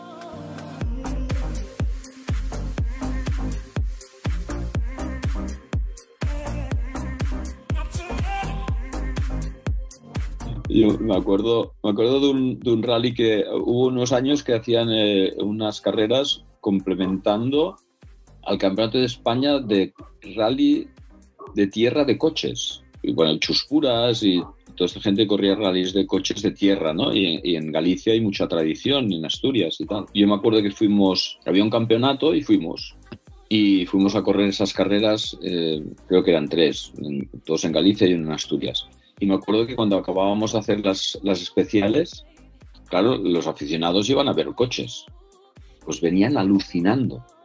Nos venían y nos decían, oye tío, pero ¿cómo vais en moto? Yo venía a ver los coches, pero he flipado. O sea, ni me lo imaginaba que se puede ir tan rápido. Claro, porque es un coche que no es, que no es un World Rally Car, claro, eh, comparado con una moto es, va parado, ¿no? O sea, le, adelantas con una rueda en un camino. Y, los chavales que, iban aficionados a ver coches, al ver las motos a, esa velocidad que se puede ir y cómo, y cómo vas por, igual que la baja, ¿no? Que también es, para mí la baja es la carrera más rápida que he corrido nunca. O sea, las bajas eh, son espectaculares, me encanta esa carrera. Y el, suelo, o sea, los caminos están súper arreglados y se puede ir muy, muy, muy, muy rápido. Muy rápido. Hay caminos en la zona de Belchite que vas a lo que da la moto. O sea, la moto hace, me acuerdo mi KTM cuatro y medio, pues 156 por hora. Pues vas a 156 bastante rato y en unas rectas increíbles. Luego curvas de 90 grados y, y era girar y y bueno, súper, súper, súper divertidas.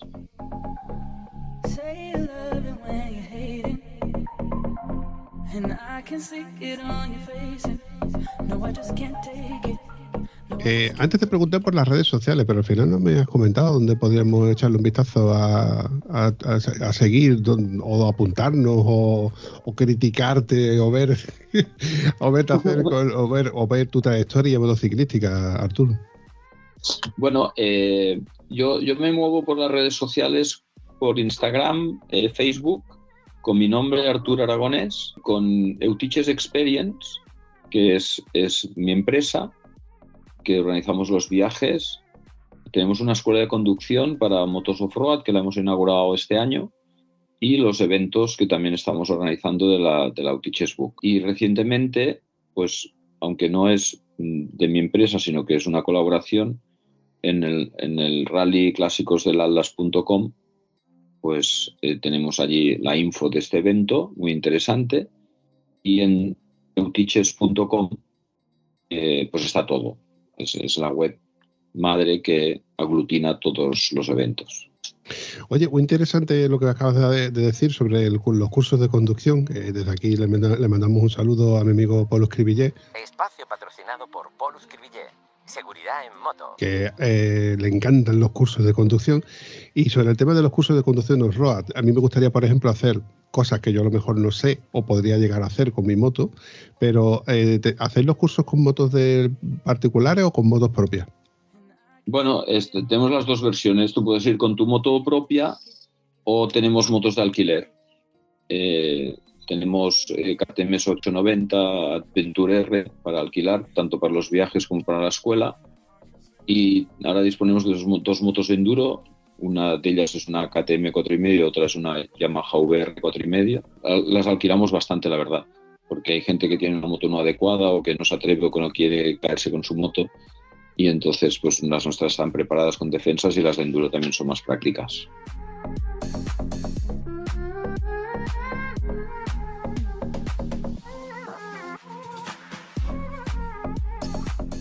Bueno, y yo un poco así ya para, añadir algo, eh, decir de la importancia, como ha dicho Artur, bueno, pues de, la prueba esta que están organizando, que él dirige para llevar motos clásicas a Marruecos, de la importancia de, no equivocarse y elegir a gente que tenga experiencia. ¿Sabes lo que digo? Porque muchas veces, mm, siempre, mm, más de una vez, oye, es que tú jate, me he mirado, me cobran esto y tal y cual. Eh, cuando te cobran eso es porque lo vale, ¿entiendes? Porque monta una infraestructura, un esto y está respaldado, eso tiene un precio y hay que pagarlo, porque luego vienen los sustos y tal. Claro que yéndote solo o con unos amigos eh, te va a costar más barato, pero ojo, que no tengas ningún problema, que no te pase lo que no te debe pasar, ¿eh? y yo siempre animo a la gente ¿eh? a apuntarse a este tipo de rally o tipo de eventos, porque quizá esa pueda ser la puerta de aprendizaje a luego ya movidas que te puedas hacer solo. Pero métete ahí, aprende y luego ya si tú quieres montártelo, pero al principio esa va. Y luego hay otra vertiente, que es la, vertiente que no conocemos, los que pagamos para hacer este tipo de viajes. Que no está pagado, ¿eh? Artur lo va a decir ahora, no está pagado, ¿eh? Aguantar un pelmazo como yo diciéndome que yo, que esto no es lo que yo me esperaba. Que yo, que tú me dijiste que esto era muy fácil. Que yo, que yo ya tengo hambre. Que yo, que mi moto hay que poner, hay que repostarla. Y yo, que mi moto que yo no le mire las presiones esta mañana, que hay que mirársela. Que yo estoy obsesionado con las presiones. Que yo, que aquí hace mucho más caro de lo que tú me dijiste. Eso no está pagado, Artur. Dilo. Bueno, eso está pagado porque al final es un trabajo como cualquier otro, pero también te digo que eh, en- hay una tolerancia de dos días, el más pesado del mundo mundial, tres días, hasta que deja de quejarse, porque es que cuando tú vas a un sitio de estos, eh, alucinas tanto, te gusta tanto, que luego ya no ves las pegas. Básicamente, las quejas son dudas y- o miedos. Entonces, eh, yo ya como hace desde el 2010 que llevo gente a Marruecos, ya serán pues como 200 que, que hemos, que hemos bajado a Marruecos en, en distintos viajes, a veces de 5 motos, a veces de 25 motos, de carretera cuando son 25. Eh, el viaje con más motos de enduro fueron 17, que fueron muchas. Te digo que, que el, el- el- el- viaje lo organizamos con mucha experiencia, con buen criterio y la anécdota es que el primer viaje que organicé éramos seis, eh, perdón, siete y los tres últimos días solo íbamos en moto yo y el que me ayudaba a organizar el viaje y los otros cinco ya dos habían ido a casa y los otros estaban en las furgonetas y en los coches de asistencia muertos, rotos, reventados porque nosotros veníamos de hacer Dakars y yo digo, hombre, con Alex Busquets, digo, hombre, no pasa nada, les metemos 300 kilómetros, 350 al día, que eso, eso se hace fácil allí. Si en el Dakar hacemos 800, 350 se pueden hacer. Entonces, claro, al final yo también he aprendido, o sea, y, y- y- y- y no se aprende en un día todo, o sea, al final cada día aprendes cosas, pero yo he aprendido en estos 10 años, igual que también estoy aprendiendo yo a, edu- a educarme a mí mismo en la escuela de conducción. Tengo un- una persona que es director de instalaciones, entrenador personal y, y dietista preparado, que, que- es mi, mi soporte a nivel de, no de tanta experiencia como yo, pero sí de formación académica, que yo no tengo en esos, en esos aspectos, porque yo tengo que educarme a mí mismo y no empezar a, ir en moto como yo sé ir o querer enseñar lo que yo sé al que no sabe. Y eso también hay que educarse uno mismo, ¿no? y empezar por el nivel básico y eso es súper interesante para mí y todos los que han venido a nuestros cursos están muy agradecidos y contentos y veo que mejoran muchísimo, cosa que es una satisfacción para nosotros.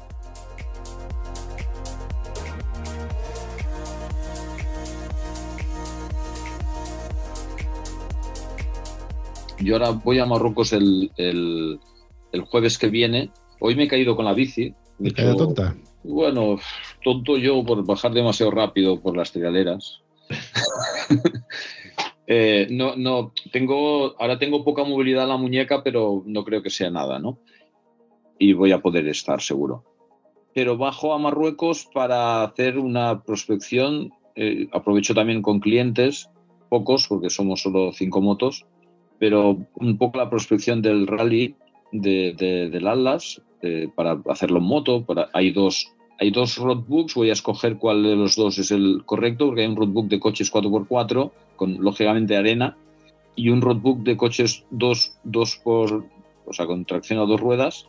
Y entonces escogeré cuál es en las zonas complicadas el roadbook que vamos a utilizar para las motos, justamente para esto, para que nadie se vea superado abrumado para, para poder realizarlo, porque eso es un rally que las etapas son cortas, son eta- etapas de máximo 200 kilómetros mm, y, y hay una con mucho enlace de carretera porque hay que atravesar el Atlas que son de 400 pero de los Vale. 400 200 te- 300 o 200 muy largos van a ser de carretera pero claro es una superaventura atravesar el Atlas eh, Puente de Diciembre vamos a hacer campamento en en Ersuga, en el Hotel Tumbuktu, vamos a hacer bucles y una etapa y una etapa maratón que vamos a estar cerca de Renvía eh, en un camping, durmiendo allí, eh, con un bivac eh, dacariano, con hoguera dacariana, o sea, eso qué guapo, tío.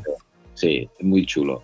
Esa etapa es de 200 y luego de 150 de vuelta, con algunos enlaces, y, y eso es desierto eh, de verdad, dirección Zagora, que conoce bien Mario, y, y es, es uno de los sitios bonitos de, de visitar en Marruecos. De ahí salen fotos y vídeos chulísimos, ¿eh? Sí, sí, por supuesto que sí. Ahí salen recuerdos de aquellos que están en las fotos de perfil de, de todos los que participan. Ah, de verdad. Bueno, Artur, para ir recortando este episodio, una pregunta muy recurrente que yo suelo usar, eh, ¿qué tal te lo has pasado en este primer episodio? Muy bien, muy bien, muy cómodo, muy fácil. mm, He dicho lo que he querido, o sea, ¿qué más quiero? La verdad es No. que sí, tío. Yo reconozco que estos episodios son los que molan porque de- dejo al contertulio que vaya soltando palabras. La verdad es que es un- sigue siendo una sorpresa para mí yo- mm, escuchar a gente contar historias y yo lo flipo porque como, eh, como te digo al principio, no sé nada de lo que me va a contar, me va contando cosas y me sorprende tener gente que yo no sabía que habías corrido cuatro Dakares más uno, porque si digo que no, por el culo te la hinco, Mario. No, y luego poder tener un, un- un contacto y luego poder volver a repetir con este contertulio, etcétera, etcétera, y volver a ver el careto de, de Mario, eh, que por si no nos, no nos vemos en un mes que tenemos pendiente vernos y darnos un abrazo como nos corresponde, pues nada, por mi parte, ha sido un placer, como he vuelto a decir, eh, yo aquí me despido y os dejo que os despidáis. Bueno, pues eh, yo agradeceros realmente eh, la oportunidad de poder explicar lo que estamos haciendo con cariño, lo que, en lo que nos ganamos la vida, que es, entiendo que es un privilegio en lo que nos gusta y con, con mucho esfuerzo, porque realmente cualquier evento y cualquier organización de, de este tipo de eventos, eh, Mario bien sabe el- la exigencia que, que no lo parece desde fuera, pero lo es y las horas y los miles de llamadas, contactos, a los cientos que tienes que engañar para que te ayuden y no cobren, y amigos que a veces ya, yo creo que muchos de ellos ya cuando me ven venir se cambian de acera porque dice, este me va a liar seguro y ya no quiero ni verlo. Que, que lo- es de broma, pero a veces, a veces seguro que puede pasar. Y agradecer, pues claro, lógicamente a Mario, también tenemos esa, ese abrazo presencial pendiente agradecer a Mario su amabilidad, eh, su eh, hospitalidad mm, desde el primer momento en el que yo le pedí que me ayudara.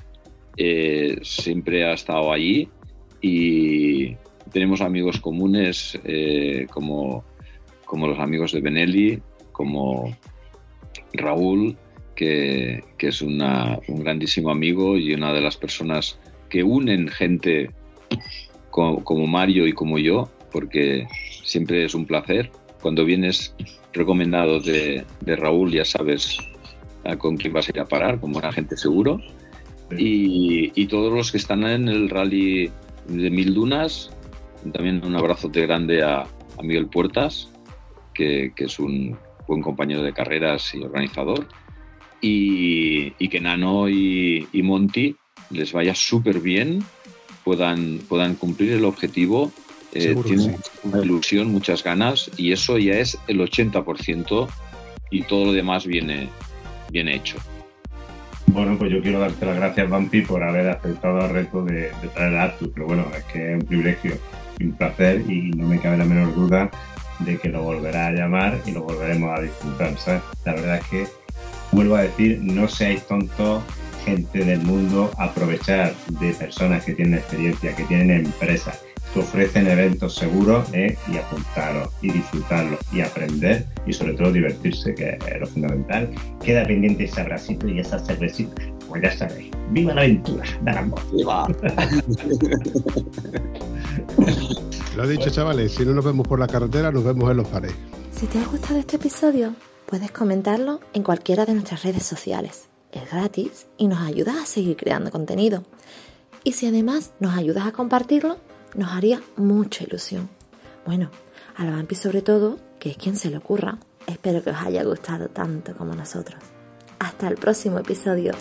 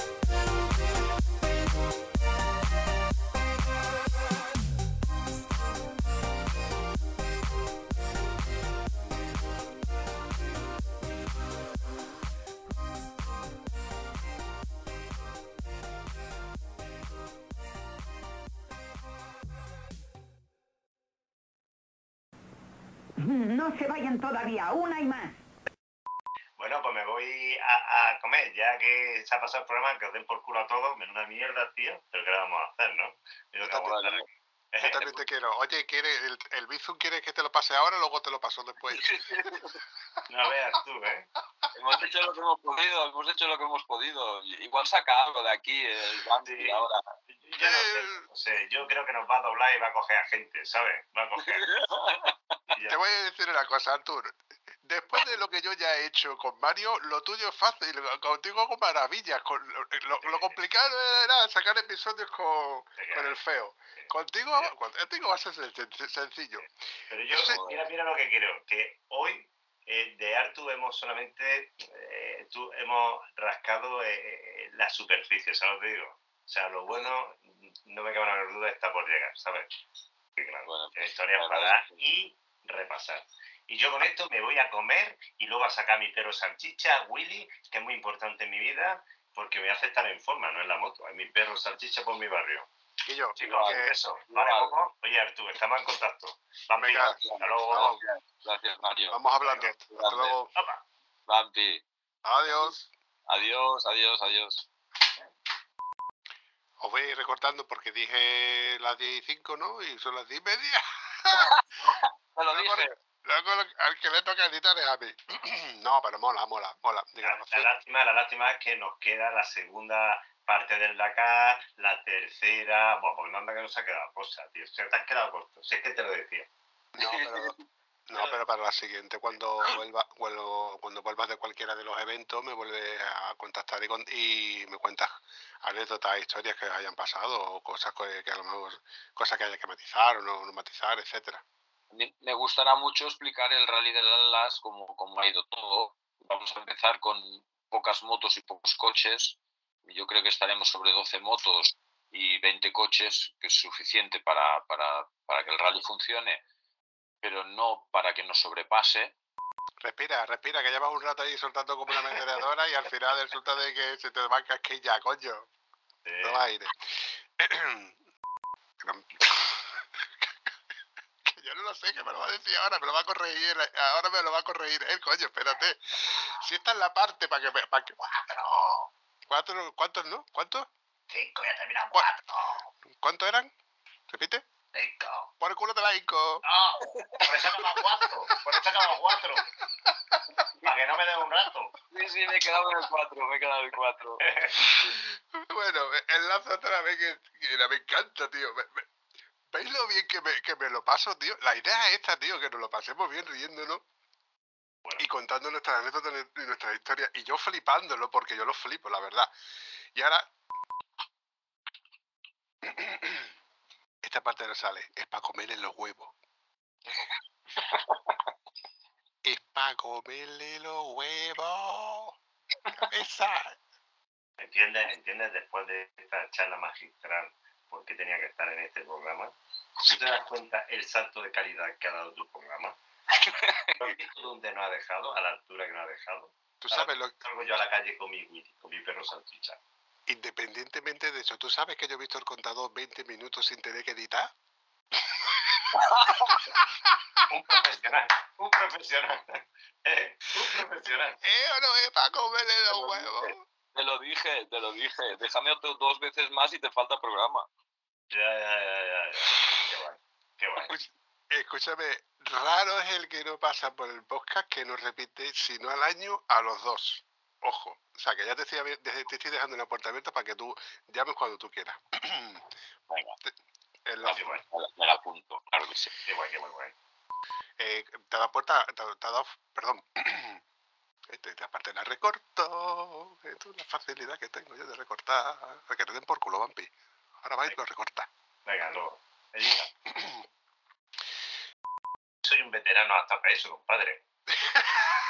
Ay, qué bueno, tío, no recordaba de que tú eres veterano Sofroat. Yo soy el rey de la veterana, el rey Sol. Nunca se te olvide. Ay, Todo lo que huele antiguo me gusta. Es mi palo fuerte, socio. Es como si es como si al amigo Monty tú le llegas diciéndole, Quillo, que esto le suena a la trócola. Digo, la trócola no. Eso es los calentadores del diésel. De la cabeza. La trécola, la trécola, le suena la trécola, la trécola. Madre mía, madre mía. ¿Qué pasa? Mario Montoro, ¿cómo estás, tronco? Ah, muy bien, aquí de domingo con una charla con el Vampi, el Vampi de la onda, te voy a llamar. Ay, llámame como quieras, pero me llamas, tío. Ay, me alegro un montón de verte, tío, la verdad.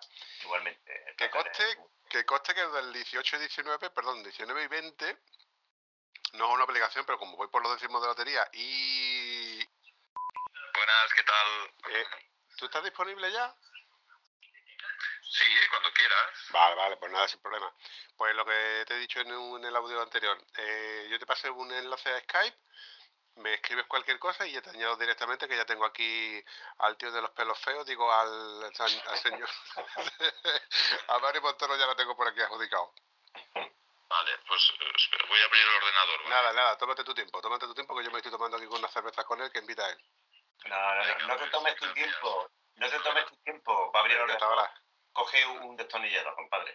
Oye, Monty, ¿cómo- Monty, ¿cómo está, tío? Porque no le pregunté por el oído y tal, cómo iba. Bueno, Monty lo tengo ya en Marruecos, ¿sabes?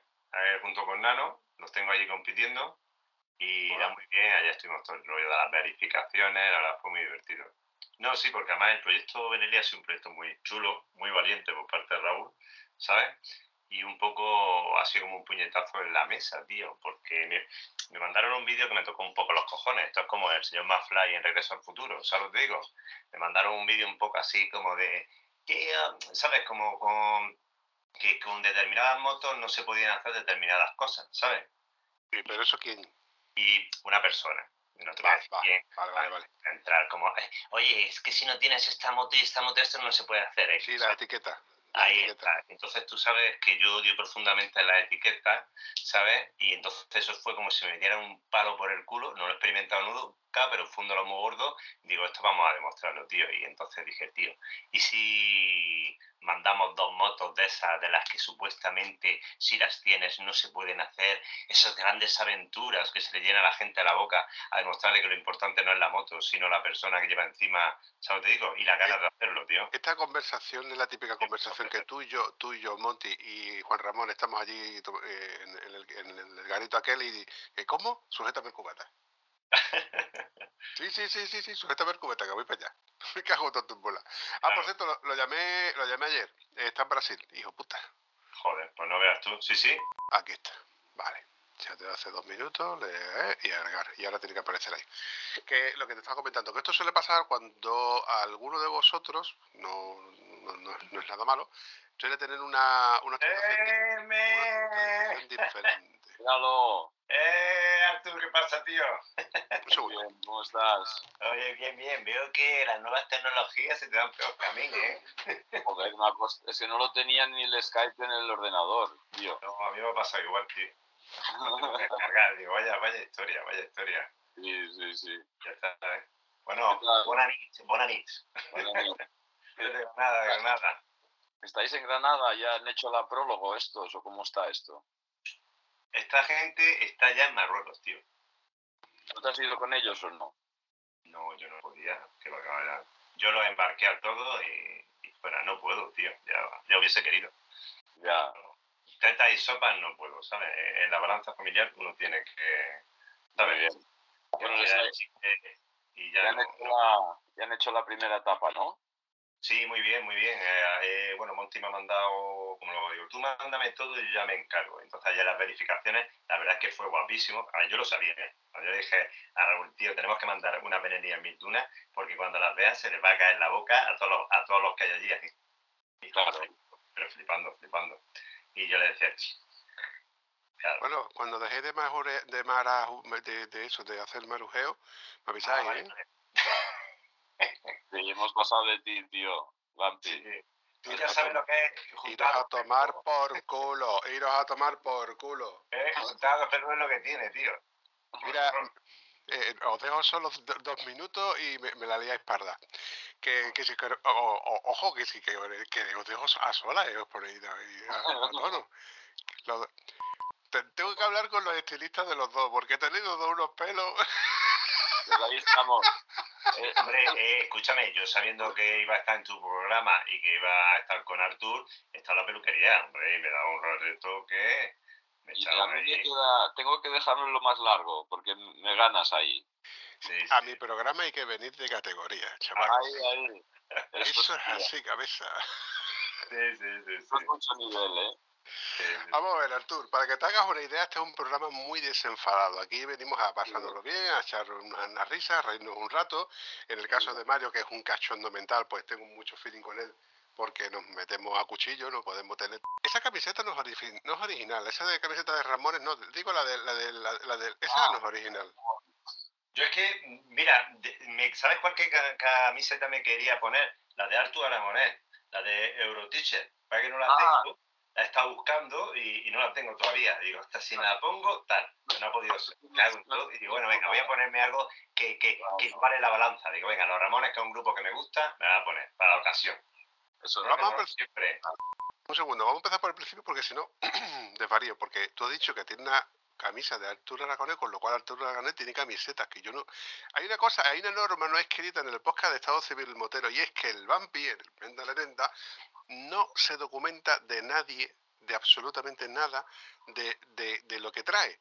La idea es que tengamos una hora de conversación, son aproximadamente las 9 y un minuto, y tengamos aproximadamente hasta las 10 y 5 minutos, por poner un ejemplo, si no hay tomas falsas o no hay algo más. ¿De qué te ríes, mamón? Una hora, una hora, madre mía del amor hermoso. Pues se va a hacer corto, ya verás. Te- te- escúchame, Mario, Mario, yo pensaba de que yo, yo pensaba que, que aguantabas más, macho. Es la edad y la próstata, compadre. Tú no te preocupes. ¿eh? ¿Qué tiempos aquellos los... Me voy a mear y luego vuelvo. Ah, No, no, lo digo porque qué tiempos aquellos los asientos atrás del coche. Uno, Ya, ya. uno aguantaba más tiempo, ¿eh?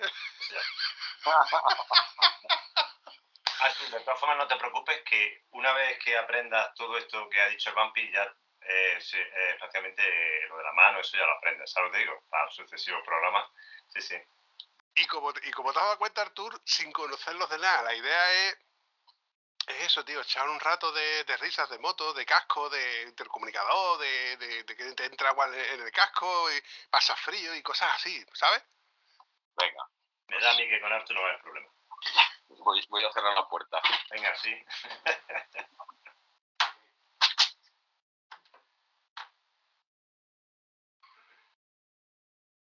Al final me he quedado solo.